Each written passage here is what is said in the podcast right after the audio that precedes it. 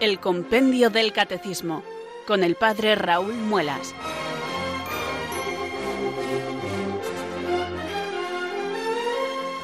Muy buenas tardes, queridos oyentes de Radio María. Son las 4, las 3 en Canarias.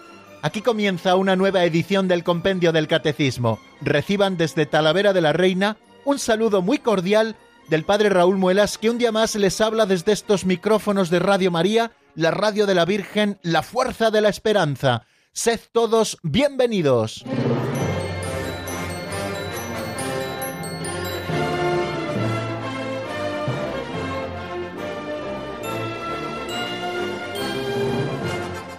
Aquí estamos, queridos amigos, un día más dispuestos y preparados para abrir el compendio del catecismo y hacerlo además con la ayuda de Dios. Nuestro comentario a nuestro libro de texto es algo que siempre queremos hacer con la ayuda de Dios. No queremos darles nada de nuestras opiniones, sino las que nos enseña la Iglesia, que no son opiniones, sino que son verdades, verdades que se contienen en el depósito de la fe y que la Iglesia con su magisterio nos va proponiendo y nos va enseñando con toda verdad. Bueno, pues con mucha ilusión cada día abrimos nuestro libro de texto, ya saben cuál es, así se titula nuestro programa y así se titula el libro, Compendio del Catecismo de la Iglesia Católica, y cada día nos asomamos a uno o dos números de este compendio del Catecismo que está hecho, como bien conocen, ya llevamos mucho tiempo con él, está hecho a través de preguntas y respuestas. El esquema, la estructura del libro es el mismo que la estructura del Catecismo Mayor de la Iglesia. Nuestro libro tiene cuatro partes. La primera parte es la profesión de la fe. Esta primera parte tiene dos secciones, creo, creemos, y luego otra segunda sección que es la profesión de la fe cristiana, en la que nos venimos ocupando durante tantos meses estudiando cada uno de los artículos del credo Prontito comenzaremos la segunda parte del catecismo, del compendio del catecismo, que es la celebración del misterio cristiano, donde también encontramos dos secciones. Una primera sección donde se nos habla de la economía sacramental y del misterio de la liturgia y de las celebraciones de la Iglesia, y luego una segunda sección que son los siete sacramentos de la Iglesia, donde los vamos a ir estudiando, pues agrupados, digamos, como en tres núcleos. Un capítulo primero, los sacramentos de la iniciación cristiana, el bautismo, la confirmación y la Eucaristía. Después, los sacramentos de la curación, que son la reconciliación y la unción de los enfermos. Y por último, estudiaremos los sacramentos al servicio de la comunión y de la misión, que como bien saben son el orden sacerdotal y el matrimonio. Y después, eh, al final de esa segunda sección que se dedica a los siete sacramentos de la Iglesia, también dedicaremos un poquito de tiempo a otras celebraciones litúrgicas que son los sacramentales y que son las exequias cristianas, ¿no? Bueno, luego nos encontraremos. ¿Cuándo será esto? Pues bueno, cuando acabemos la segunda parte, no tenemos tiempo, ¿no? Bueno, pues eh, una tercera parte, la vida en Cristo, que también tiene una primera sección titulada La vocación del hombre, que es la vida del Espíritu, con varios capítulos, y una segunda sección donde iremos estudiando los diez mandamientos, es toda esa tercera parte está dedicada a la moral cristiana. Y luego una cuarta parte que dedicamos a la oración deliciosísima. Y con esta terminaremos el estudio del compendio del catecismo, pero no tengan miedo que todavía nos quedan meses y meses para que lleguemos a esta oración cristiana que, como les digo, también tiene dos secciones, esa cuarta parte, la oración en la vida cristiana, donde vamos a ver cómo se revela la oración, eh, la tradición de la oración en el seno de la Iglesia, la vida de oración y después iremos desglosando con el compendio del catecismo también el Padre Nuestro, la oración que el Señor nos enseñó. Bueno, pues esta es la estructura del compendio del catecismo, esta es también la estructura del catecismo mayor, lo que pasa que nuestro libro tiene la ventaja de que nos lo dice todo de una manera más breve y con ese esquema clásico de los catecismos en la Iglesia que es a través de preguntas y respuestas. Unas preguntas nos van llevando a otras y así poquito a poco vamos cubriendo, queridos amigos, todo el contenido de la doctrina católica y como que no quiere la cosa aprendiendo tantísimo, ¿no? Bueno, pues hoy también con ilusión abrimos nuestro libro de texto y nos disponemos a comenzar el estudio de un nuevo artículo de la fe, el último de los que aparecen en el credo de los apóstoles.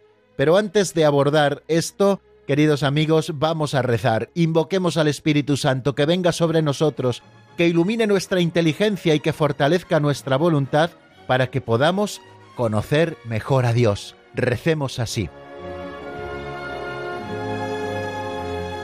Ven Espíritu Santo, llena los corazones de tus fieles y enciende en ellos el fuego de tu amor. Envía Señor tu Espíritu que renueve la faz de la tierra. Oh Dios, que llenaste los corazones de tus fieles con la luz del Espíritu Santo, concédenos que guiados por el mismo Espíritu, sintamos con rectitud y gocemos siempre de tu consuelo. Por Jesucristo nuestro Señor. Amén.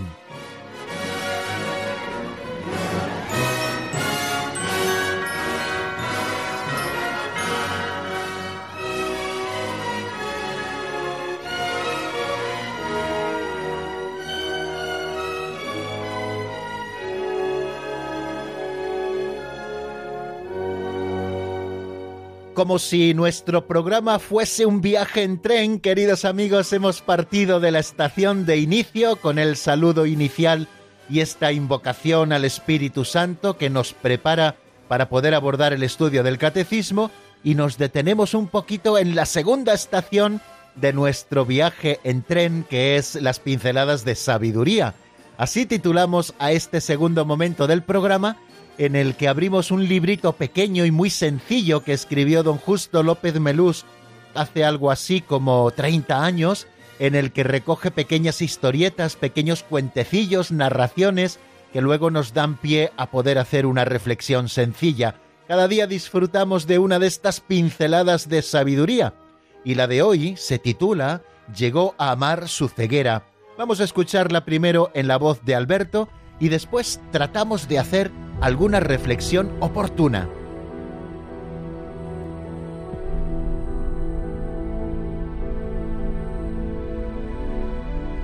Llegó a amar su ceguera.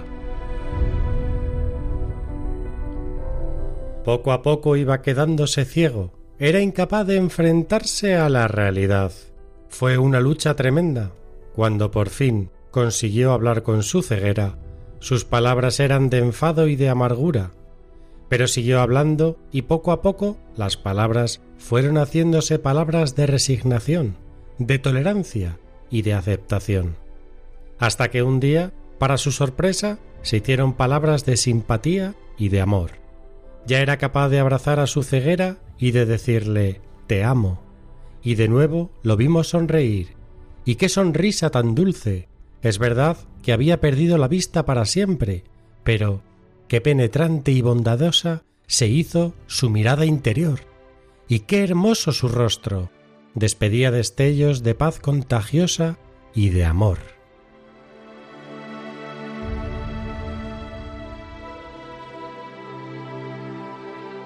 Desconozco, queridos amigos, si esta pincelada que se titula así llegó a amar su ceguera que hemos escuchado ahora mismo se está refiriendo a la vida concreta de alguna persona en concreto.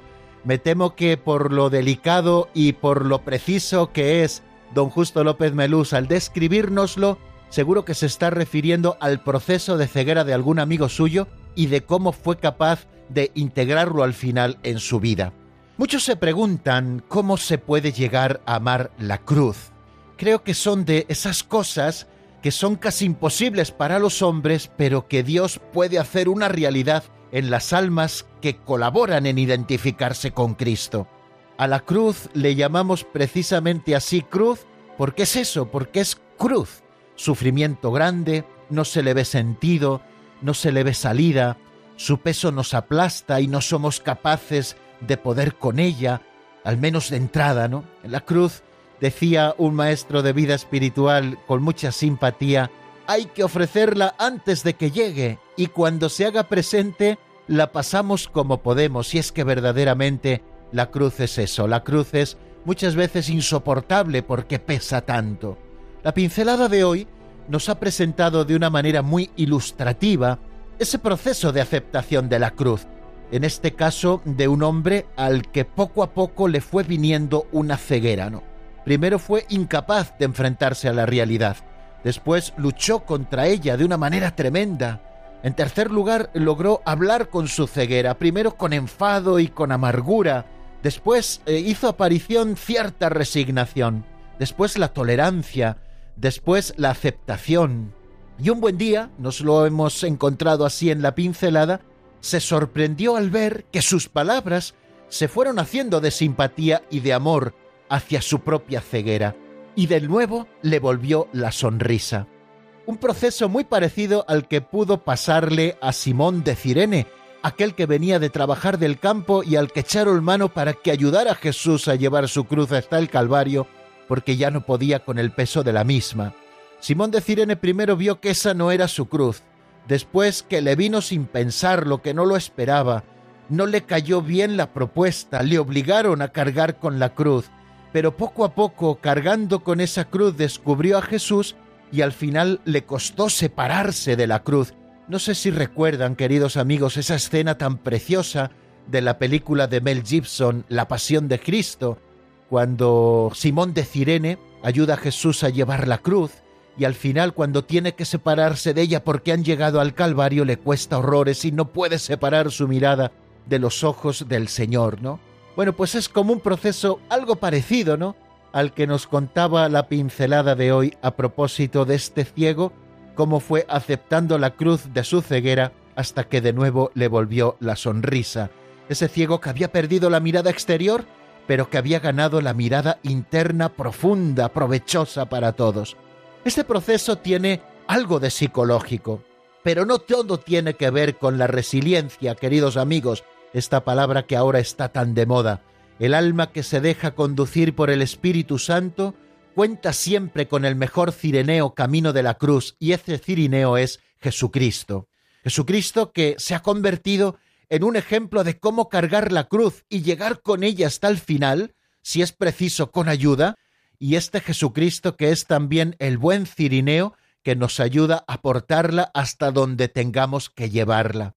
La clave está en unir esa cruz nuestra, que nos pesa, que nos duele, a la cruz salvadora de Cristo, de manera que nos hagamos corredentores con Cristo en medio de la cruz. La cruz está presente en la vida de todos. Creo que a nadie se le escapa la vida sin sufrir la cruz. Quizá a todos la nuestra nos parezca la más pesada, y esto es normal porque cada uno ha de soportar el peso de la cruz que le ha tocado.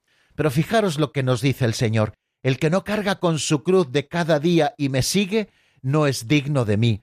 Pues queridos amigos, eh, la cruz que nos haya tocado, vamos a pedirle al Señor la gracia de que nos vuelva a hacer sonreír el medio de la cruz y que la carguemos con gallardía para poder seguir siempre las huellas de Cristo.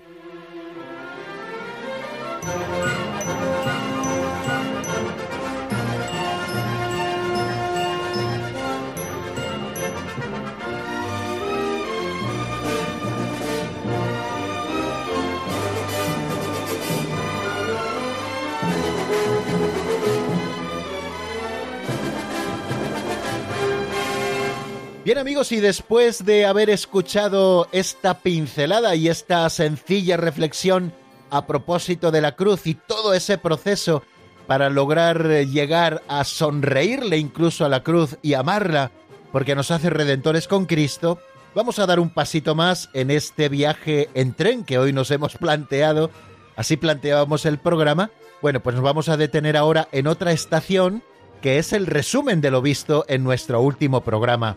Ayer nos dedicábamos a estudiar el último de los números que dedica el compendio del Catecismo al artículo de la fe creo en la resurrección de la carne, y nos preguntábamos qué significa morir en Cristo Jesús. Era la guinda que pone el compendio del Catecismo a ese precioso pastel de creo en la resurrección de la carne, donde primero vimos qué se indica con el término carne y cuál es su importancia, Dijimos que al decir carne no nos estamos refiriendo al conjunto de músculos y de nervios que llevamos encima, ni tampoco nos estamos refiriendo a la palabra carne en el sentido de carnalidad opuesto a lo espiritual, sino que cuando hablamos de la palabra carne, estamos designando al hombre en su condición de debilidad y mortalidad.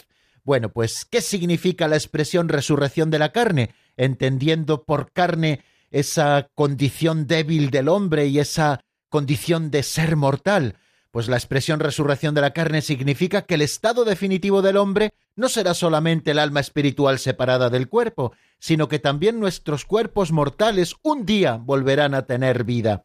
Luego hablábamos de la relación que existe entre la resurrección de Cristo y la nuestra, y también nos deteníamos a considerar qué sucede con la muerte a nuestro cuerpo y a nuestra alma. Decíamos que con la muerte, que es la separación del alma y del cuerpo, este el cuerpo cae en la corrupción, mientras el alma, que es inmortal, va al encuentro del juicio de Dios y espera volverse a unir al cuerpo cuando éste resurja transformado con la segunda venida del Señor.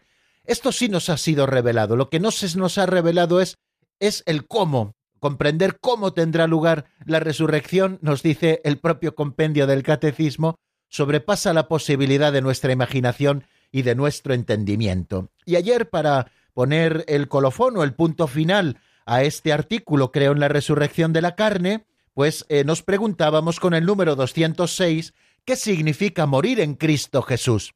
Nos deteníamos a considerar la muerte. La muerte en primer lugar como un fenómeno natural, eh, la muerte también como consecuencia del pecado, pero también la muerte como principio de esperanza para los que mueren en Cristo Jesús. Y por eso se pregunta el compendio del catecismo qué significa morir en Cristo Jesús, y nos lo explica de esta manera tan bonita. Morir en Cristo Jesús significa morir en gracia de Dios, coma, sin pecado mortal. Así lo explicábamos ayer.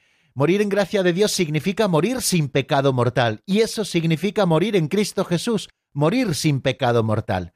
Así, el creyente en Cristo, el que muere sin pecado mortal, es decir, en gracia de Dios, el que muere en Cristo Jesús, el creyente en Cristo, siguiendo su ejemplo, el de Cristo, puede transformar la propia muerte en un acto de obediencia y de amor al Padre. Fijaros, eh, recordaba yo, y lo hacía de memoria como lo estoy haciendo hoy, porque no tengo aquí el ritual y se me ha olvidado traerlo para haberlo citado hoy de memoria, cuando dice en algún momento el ritual de exequias que cuando nos llegue la hora de la muerte no seamos arrancados de este mundo como los hombres que no tienen esperanza, lo decimos en una de las peticiones de las preces, sino que contentos y con un sentido de obediencia demos ese paso hacia Dios porque queremos morir en Cristo Jesús. Y termina diciendo eh, este número 206 que es cierta esta afirmación, si hemos muerto con Él, con Cristo, también viviremos con Él. Son palabras que están recogidas en la Sagrada Escritura, en la segunda carta a Timoteo, en el capítulo 2, versículo 11. Bueno, pues, ¿qué significa morir con Cristo Jesús? Vamos a volver a repetirlo y así incluso lo vamos grabando en nuestra memoria. Morir en Cristo Jesús significa morir en gracia de Dios, sin pecado mortal. Por tanto, queridos amigos, ya tenemos al enemigo identificado. El mayor enemigo del hombre es el pecado mortal que puede separarnos de Cristo para siempre. Los santos decían antes morir que pecar, porque sabían que la muerte en Cristo, es decir, la muerte sin estar en pecado mortal, supone una nueva vida, ¿no? Bueno, pues morir en Cristo significa morir en gracia de Dios sin pecado mortal. Así el creyente en Cristo, siguiendo su ejemplo, puede transformar la propia muerte en un acto de obediencia y de amor al Padre. Es cierta esta afirmación. Si hemos muerto con Él, también viviremos con Él. Decíamos que para resucitar con Cristo es necesario morir con Cristo, es necesario dejar este cuerpo para ir a morar cerca del Señor. Y en esta partida, y así lo llama la carta a los filipenses en el capítulo primero, en esta partida que es la muerte, el alma se separa del cuerpo, se reunirá con su cuerpo esta alma al final, el día de la resurrección de los muertos, cuando Cristo vuelva como juez universal. Pero nosotros nos enfrentamos al fenómeno de la muerte, eh, esa muerte que está presente, esa muerte que a veces en nuestra sociedad trata de maquillarse, trata de ocultarse, como que no sucede, ¿no? Bueno, frente a la muerte, dice Gaudium et Spes en el número 18, el enigma de la condición humana alcanza su cumbre, ¿no? En un sentido, sabemos que la muerte corporal es natural, pero por la fe también sabemos que es realmente el salario del pecado, y para los que mueren en la gracia de Cristo es una participación en la muerte del Señor para poder participar también en su resurrección. Luego nos acercábamos ayer al tema de la muerte en este triple sentido. En primer lugar, la muerte corporal como natural, como el final natural de la vida terrena. En segundo lugar, nos acercábamos a la muerte como el salario del pecado, como la consecuencia del pecado primero de los hombres. Y por último nos acercábamos a la muerte con un sentido cristiano, de los que mueren en la gracia de Cristo, que es participación en la muerte del Señor para poder participar también en su resurrección. Bueno, pues en primer lugar, a propósito de que la muerte es el final de la vida terrena, decíamos que nuestras vidas tienen tasa, que están medidas por el tiempo, y en este discurrir del tiempo, pues nos damos cuenta cómo todos vamos cambiando. No hay más que ver una foto nuestra de hoy o de hace 20 años, por ejemplo. Nos damos cuenta que envejecemos y como todos los seres vivos de la Tierra, al final de este proceso aparece la muerte como la terminación normal de la vida. Este aspecto de la muerte y este considerar que nuestro tiempo está tasado, que no sabemos cuánto es el tiempo que tendremos sobre la tierra, pero lo que sí sabremos es que nuestro tiempo es limitado. Bueno, pues este aspecto de la muerte da cierta urgencia a nuestras vidas. El recuerdo de que un día nos llegará la muerte sirve también para hacernos pensar en que no contamos más que con un tiempo limitado para llevar a término nuestra vida y para poder atesorar tesoros para el cielo. No podemos dejar las cosas para mañana, tenemos que aprovecharlas hoy, porque el tiempo pasa deprisa. Dice el libro de Coelet, ese libro sapiencial del Antiguo Testamento, acuérdate de tu Creador en tus días mozos, mientras no vuelva el polvo a la tierra, a lo que era, y el espíritu vuelva a Dios, que es quien lo dio. También decíamos que la muerte es consecuencia del pecado. El intérprete auténtico de las afirmaciones de la Sagrada Escritura y de la tradición, que es el magisterio de la Iglesia, nos enseña que la muerte entró en el mundo a causa del pecado del hombre. Aunque el hombre poseyera una naturaleza mortal, Dios lo destinaba a no morir. Por tanto, la muerte fue contraria a los designios de Dios Creador y entró en el mundo como consecuencia del pecado. La muerte temporal, dice Gaudium et Spes 18, de la cual el hombre se habría liberado si no hubiera pecado. El último enemigo, por tanto, del hombre que debe ser vencido será la muerte, como leemos en la primera carta a los Corintios en el capítulo 15, versículo 26. Pero esta muerte, que es un fenómeno natural final de la vida y que es consecuencia del pecado, fue transformada por Cristo Jesús, porque Él pasó nuestra misma muerte. También en Él se produjo una muerte real, la separación del alma y del cuerpo, el final de su vida terrena, ¿no? El Hijo de Dios sufrió también la muerte, propia de la condición humana, pero a pesar de que también la angustia le visitó frente a la muerte, recuerden aquellos pasajes de Getsemaní, donde el Señor estaba triste y se moría de tristeza, nos dicen también los evangelios, o donde sudaba sangre y decía, Padre, si es posible, pase de mí este cáliz, pero no se haga mi voluntad sino la tuya, frente a la angustia que él también sufrió eh, ante la muerte, él la asumió como un acto de sometimiento total y libre a la voluntad del Padre. La obediencia de Jesús, por tanto, transformó la maldición de la muerte en una bendición. Conocido como fue el asumir Cristo la muerte, nosotros podemos hablar ya del sentido de la muerte cristiana. Gracias a Cristo, la muerte cristiana tiene un sentido positivo. Para mí la vida es Cristo, dice San Pablo, y una ganancia al morir. Es cierta esta afirmación, también dice San Pablo, si hemos muerto con Él, también viviremos con Él. Esta es la novedad esencial de la muerte cristiana. Por el bautismo, el cristiano ya está sacramentalmente muerto con Cristo para vivir una vida nueva. Y si morimos en la gracia de Cristo, la muerte física consuma este morir con Cristo y perfecciona así nuestra incorporación a Él en su acto redentor. Ayer citábamos una frase de San Ignacio de Antioquía en su epístola a los romanos. Él iba hacia la muerte en Roma, había sido condenado por ser cristiano, por ser obispo, y le llevaban para morir en el circo despedazado por las fieras. Y él les dice a los romanos cuando se entera que algunos están intentando hacer gestiones para librarle de la muerte, dice, para mí es mejor morir en Cristo Jesús que reinar de un extremo a otro de la tierra.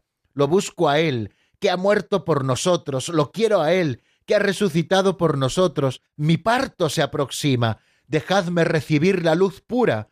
Cuando yo llegue allí, seré un hombre, dice San Ignacio de Antioquía, preciosa reflexión esta, ¿no? Cómo se puede morir en Cristo y cómo el sentido de la muerte negativo que hemos estudiado al principio puede convertirse en un elemento positivo de obediencia absoluta a la voluntad de Dios y de unirnos a Cristo que también padeció la muerte, a quien ya nos hemos unido en su muerte y en su resurrección sacramentalmente por el bautismo. En la muerte Dios llama al hombre hacia sí. Por eso el cristiano puede experimentar hacia la muerte un deseo semejante al de San Pablo. Deseo partir y estar con Cristo, que es con mucho lo mejor, dice San Pablo, ¿no? Y por eso la iglesia entera dice Maranatá, ven Señor Jesús. Quiere que venga el Señor al final de los tiempos. Y el cristiano puede transformar, por tanto, su propia muerte en un acto de obediencia y de amor hacia el Padre, a ejemplo de Cristo. San Ignacio de Antioquía, también le citamos en otro momento de esa epístola a los romanos, mi deseo terreno ha sido crucificado, dice él. Hay en mí un agua viva que murmura y que dice desde dentro de mí, ven al Padre. Oh Santa Teresa de Jesús, yo quiero ver a Dios, y para verlo es necesario morir.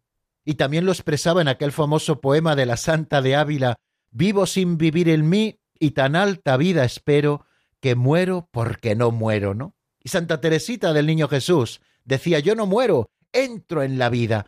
Esto es morir en Cristo. Esta es la visión cristiana de la muerte, que se expresa de un modo muy privilegiado cuando el sacerdote, en el prefacio de difuntos de la misa, dice, la vida de los que en ti creemos, Señor, no termina, se transforma, y al deshacerse nuestra morada terrenal, adquirimos una mansión eterna en el cielo.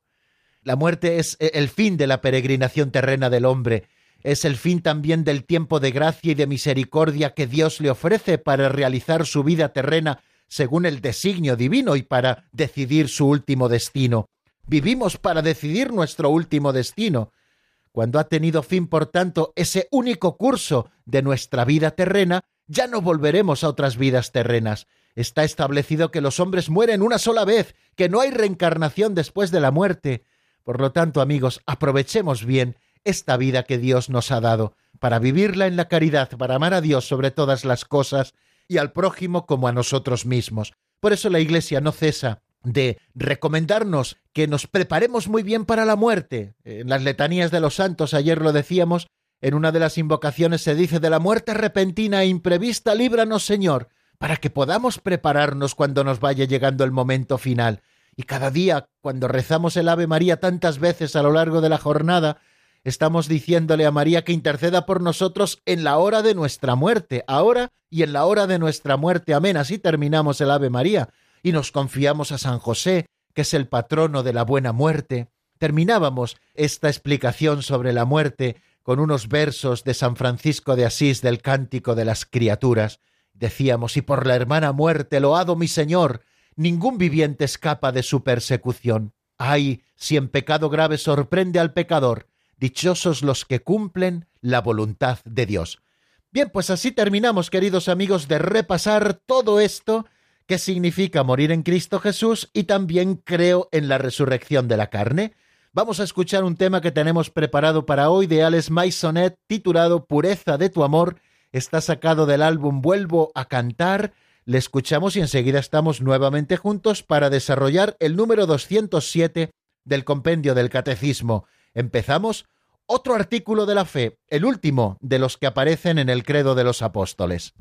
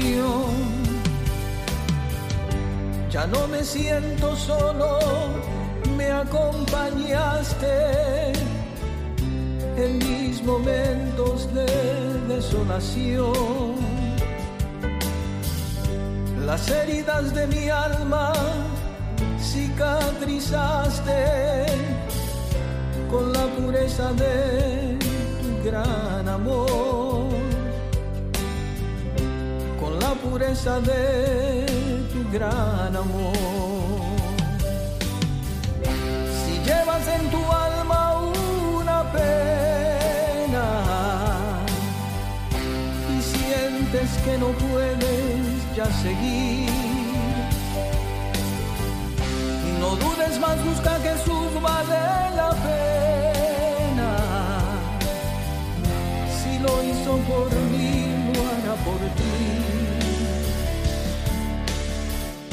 Si llevas en tu alma una pena y sientes que no puedes ya seguir. No dudes más, busca que Jesús, vale la pena. Si lo hizo por mí,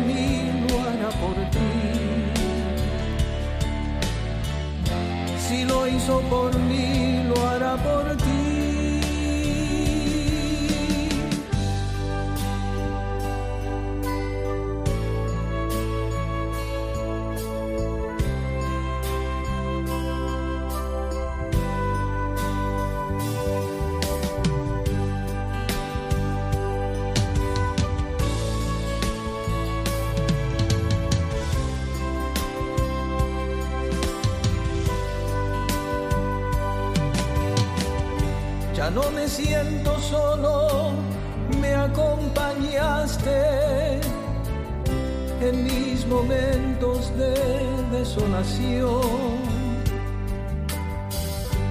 Las heridas de mi alma cicatrizaste con la pureza de tu gran amor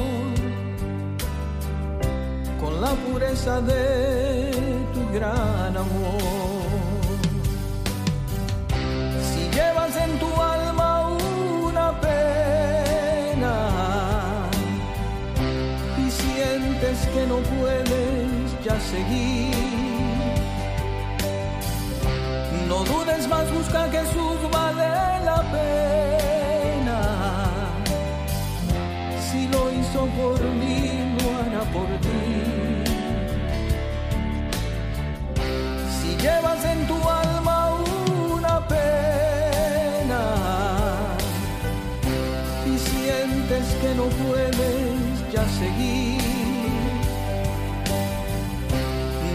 dudes más, busca que Jesús, vale la pena.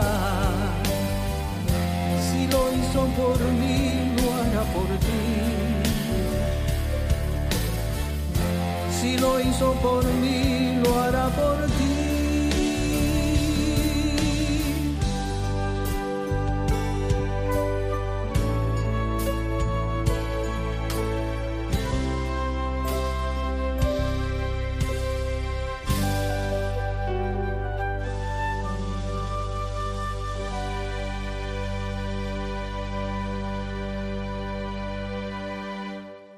Están escuchando el Compendio del Catecismo con el Padre Raúl Muelas.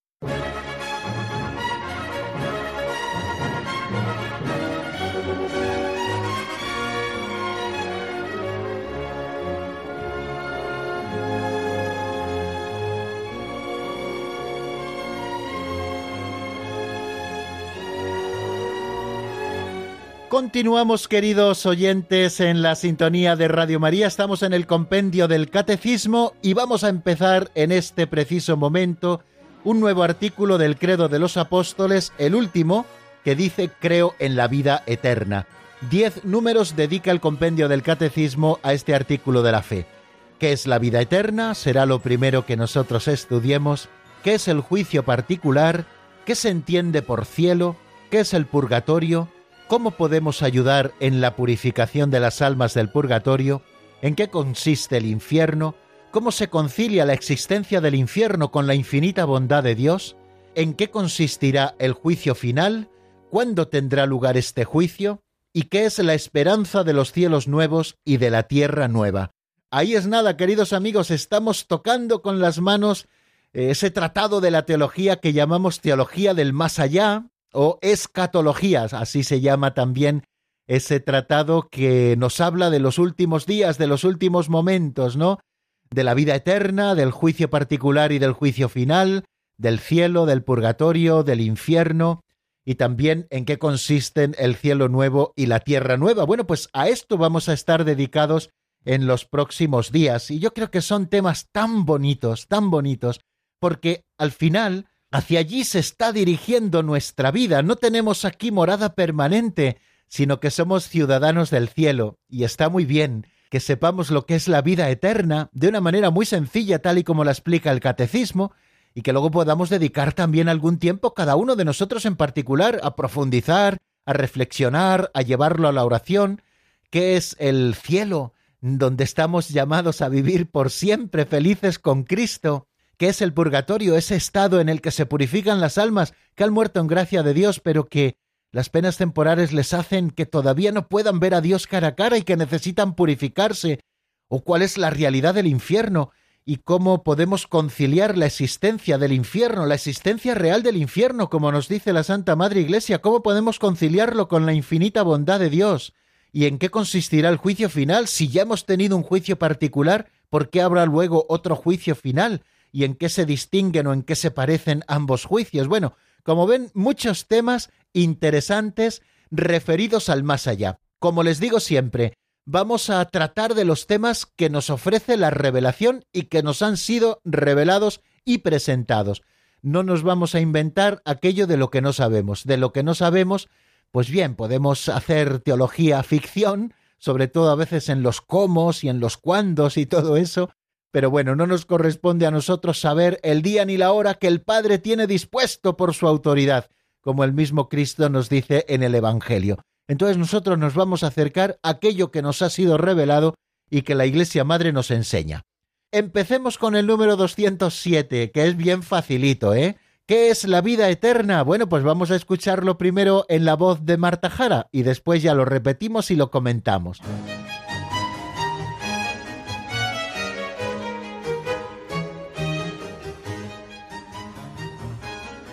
Número 207. ¿Qué es la vida eterna? La vida eterna es la que comienza inmediatamente después de la muerte. Esta vida no tendrá fin, será precedida para cada uno por un juicio particular por parte de Cristo, juez de vivos y muertos, y será ratificada en el juicio final.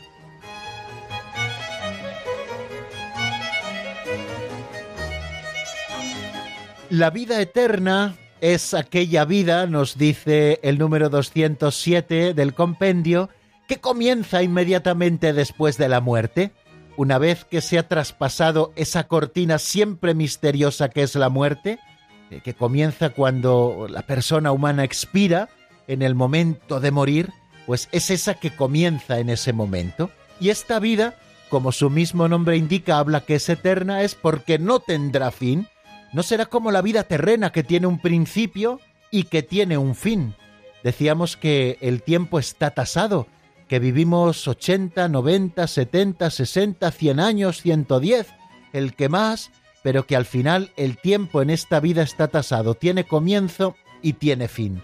¿A qué llamamos vida eterna? Pues a esa vida que comienza inmediatamente después de la muerte y esta vida no tendrá fin, será precedida para cada uno por un juicio particular por parte de Cristo, juez de vivos y muertos, y será ratificada en el juicio final. Como vemos en estas palabras ya del número 207, apenas cuatro líneas son las que le dedica, tres líneas y media, escasas, ya nos está dando las claves casi casi de todo lo que luego estudiaremos en este artículo de la fe, creo, en la vida eterna. La vida eterna, por tanto, comienza en el momento de la muerte. Cuando termina nuestra vida temporal, comienza la vida eterna. Y esta vida ya no tendrá fin. ¿Qué es lo que se produce inmediatamente después de la muerte? Al traspasar esa débil cortina que es la muerte, ¿no? Por la que todos tenemos que pasar. Bueno, pues esta vida eterna comienza, nos lo dice así el número 207, para cada uno de nosotros por un juicio particular por parte de Cristo, juez de vivos y muertos.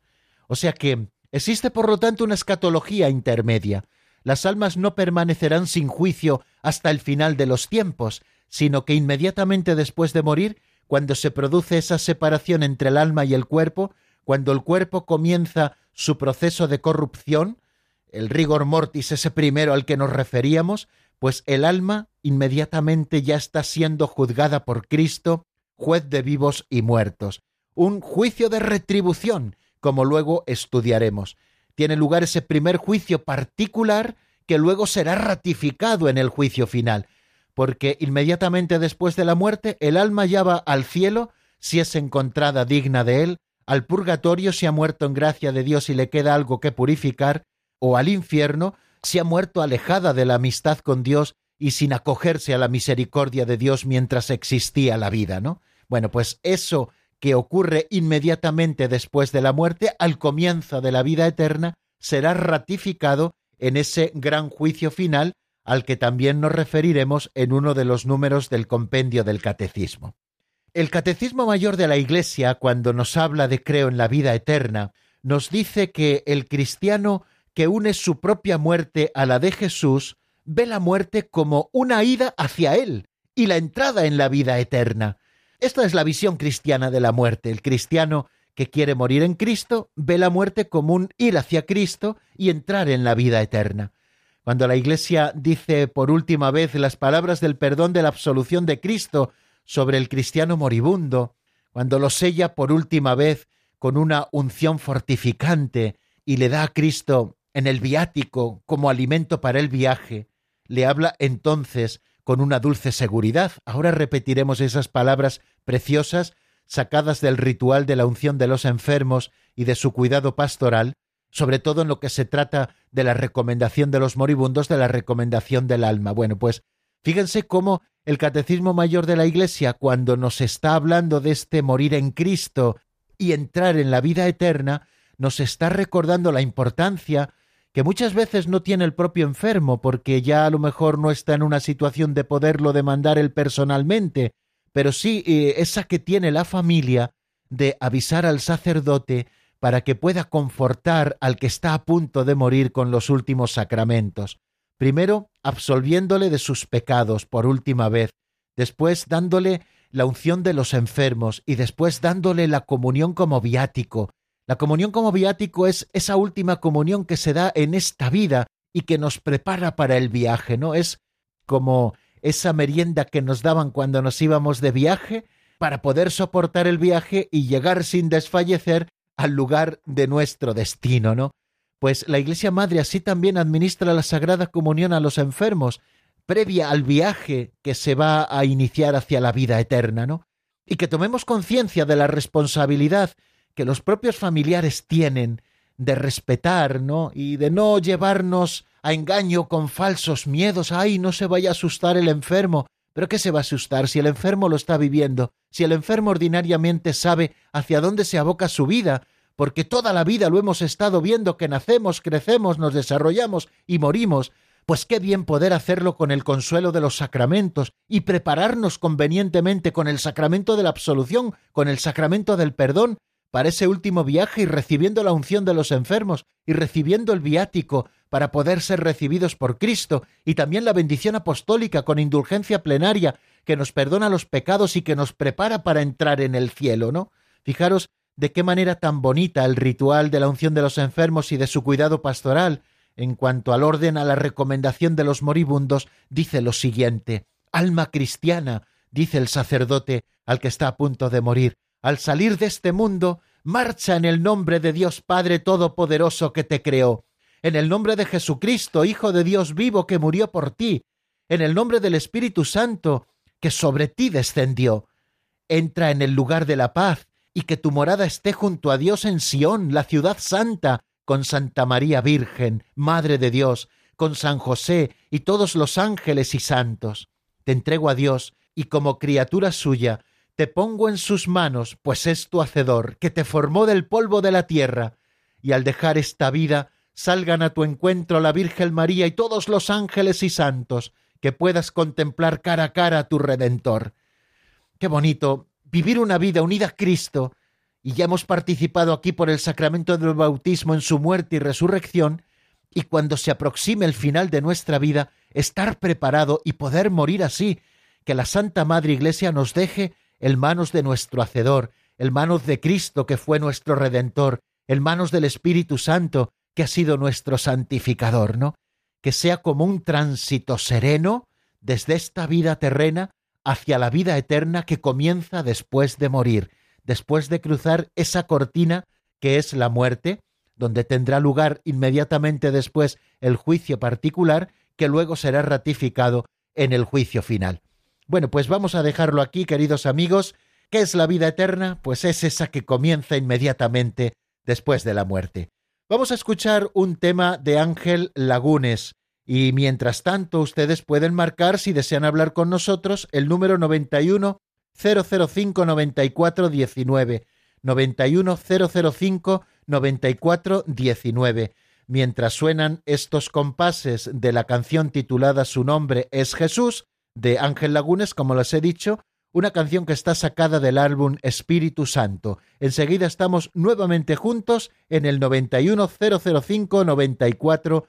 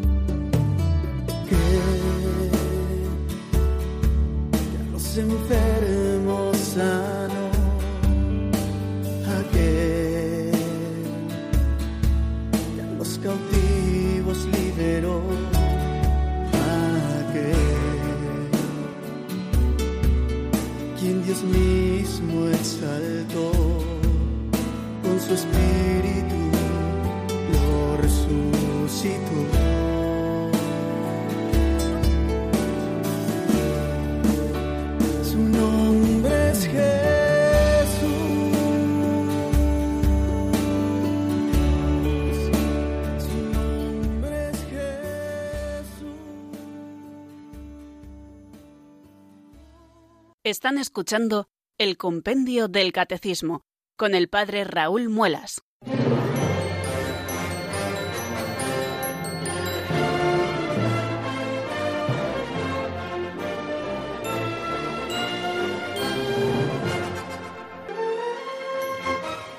Aquí estamos de nuevo, queridos amigos, después de escuchar este tema musical de Ángel Lagunes titulado Su nombre es Jesús y abrimos los teléfonos de directo de nuestro estudio que son el 910059419.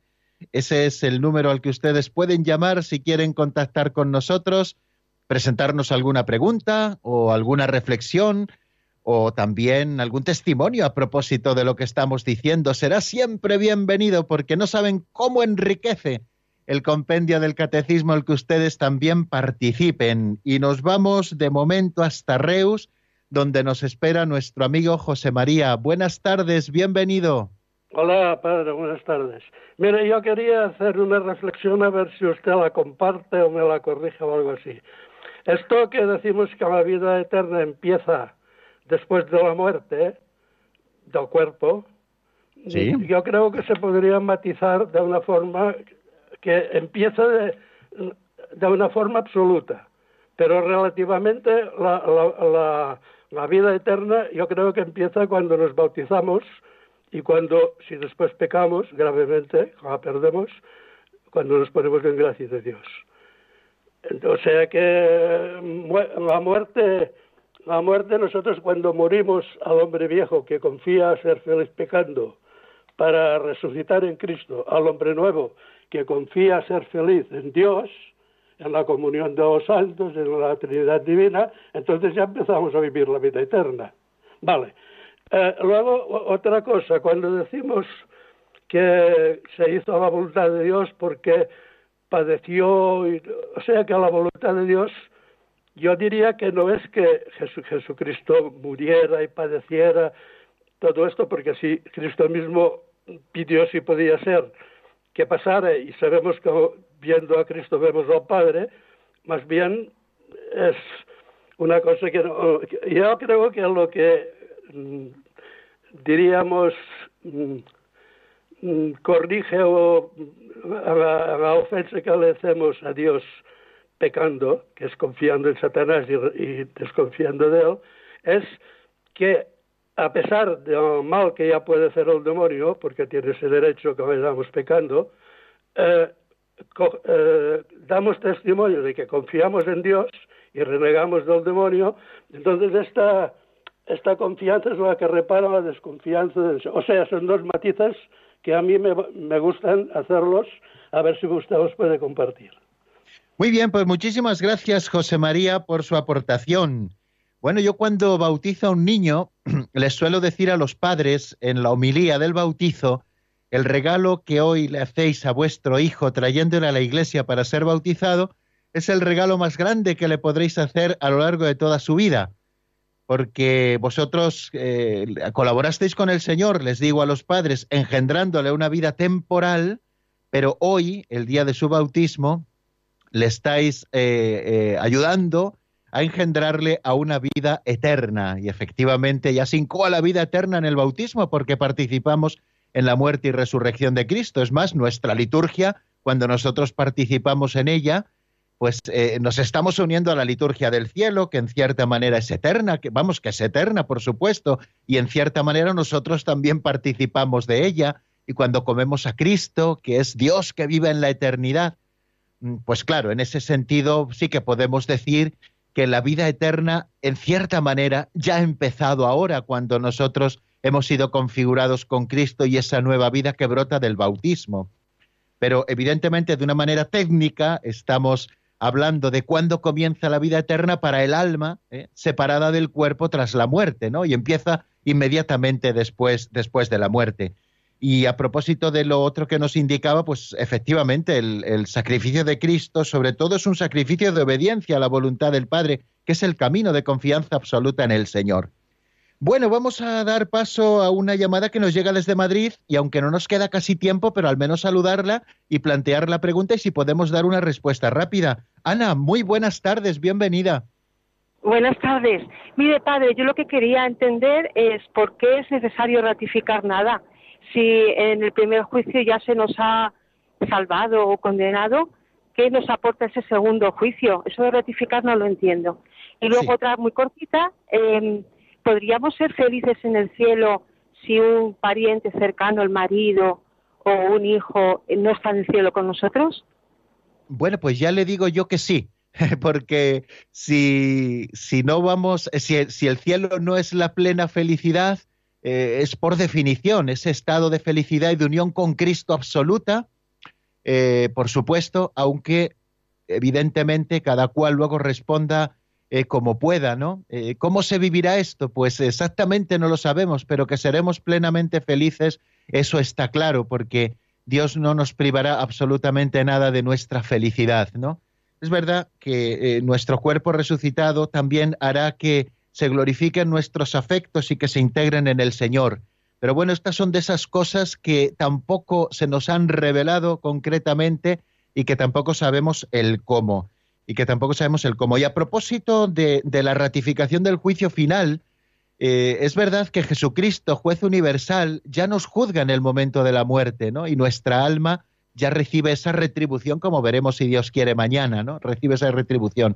Pero luego tendrá lugar el juicio final, tal y como lo describe Jesús en el Evangelio en el capítulo 25 de San Mateo, eh, cuando Él separe a, a, los de la derecha de los de su izquierda, las ovejas de las cabras, ¿no? Utilizando ese lenguaje bíblico que utiliza nuestro Señor Jesucristo, ¿no? Donde se ratificará ese juicio que ya ha sido, ¿no? ¿Y, y por qué se, será esa ratificación? Porque habrá una novedad en ese juicio y es que el juicio particular, la escatología intermedia, se realiza solamente a nuestra alma. El juicio universal tendrá lugar justo después de la resurrección de los muertos, es decir, cuando los cuerpos resuciten y se unan nuevamente a sus almas y se produzca ese juicio final que será recapitulatorio de toda la historia, ¿no? En ese sentido, el juicio final siempre tiene sentido, válganos la redundancia. Bueno, pues creo que no nos queda tiempo para más. Eh, muchísimas gracias, queridos amigos, por escucharnos cada tarde y muchísimas gracias también a los que participan en este caso hoy, José María de Reus, Ana de Madrid, a los que agradecemos su intervención. La bendición de Dios Todopoderoso, Padre, Hijo y Espíritu Santo, descienda sobre vosotros y permanezca para siempre. Amén. Hasta mañana, si Dios quiere, amigos.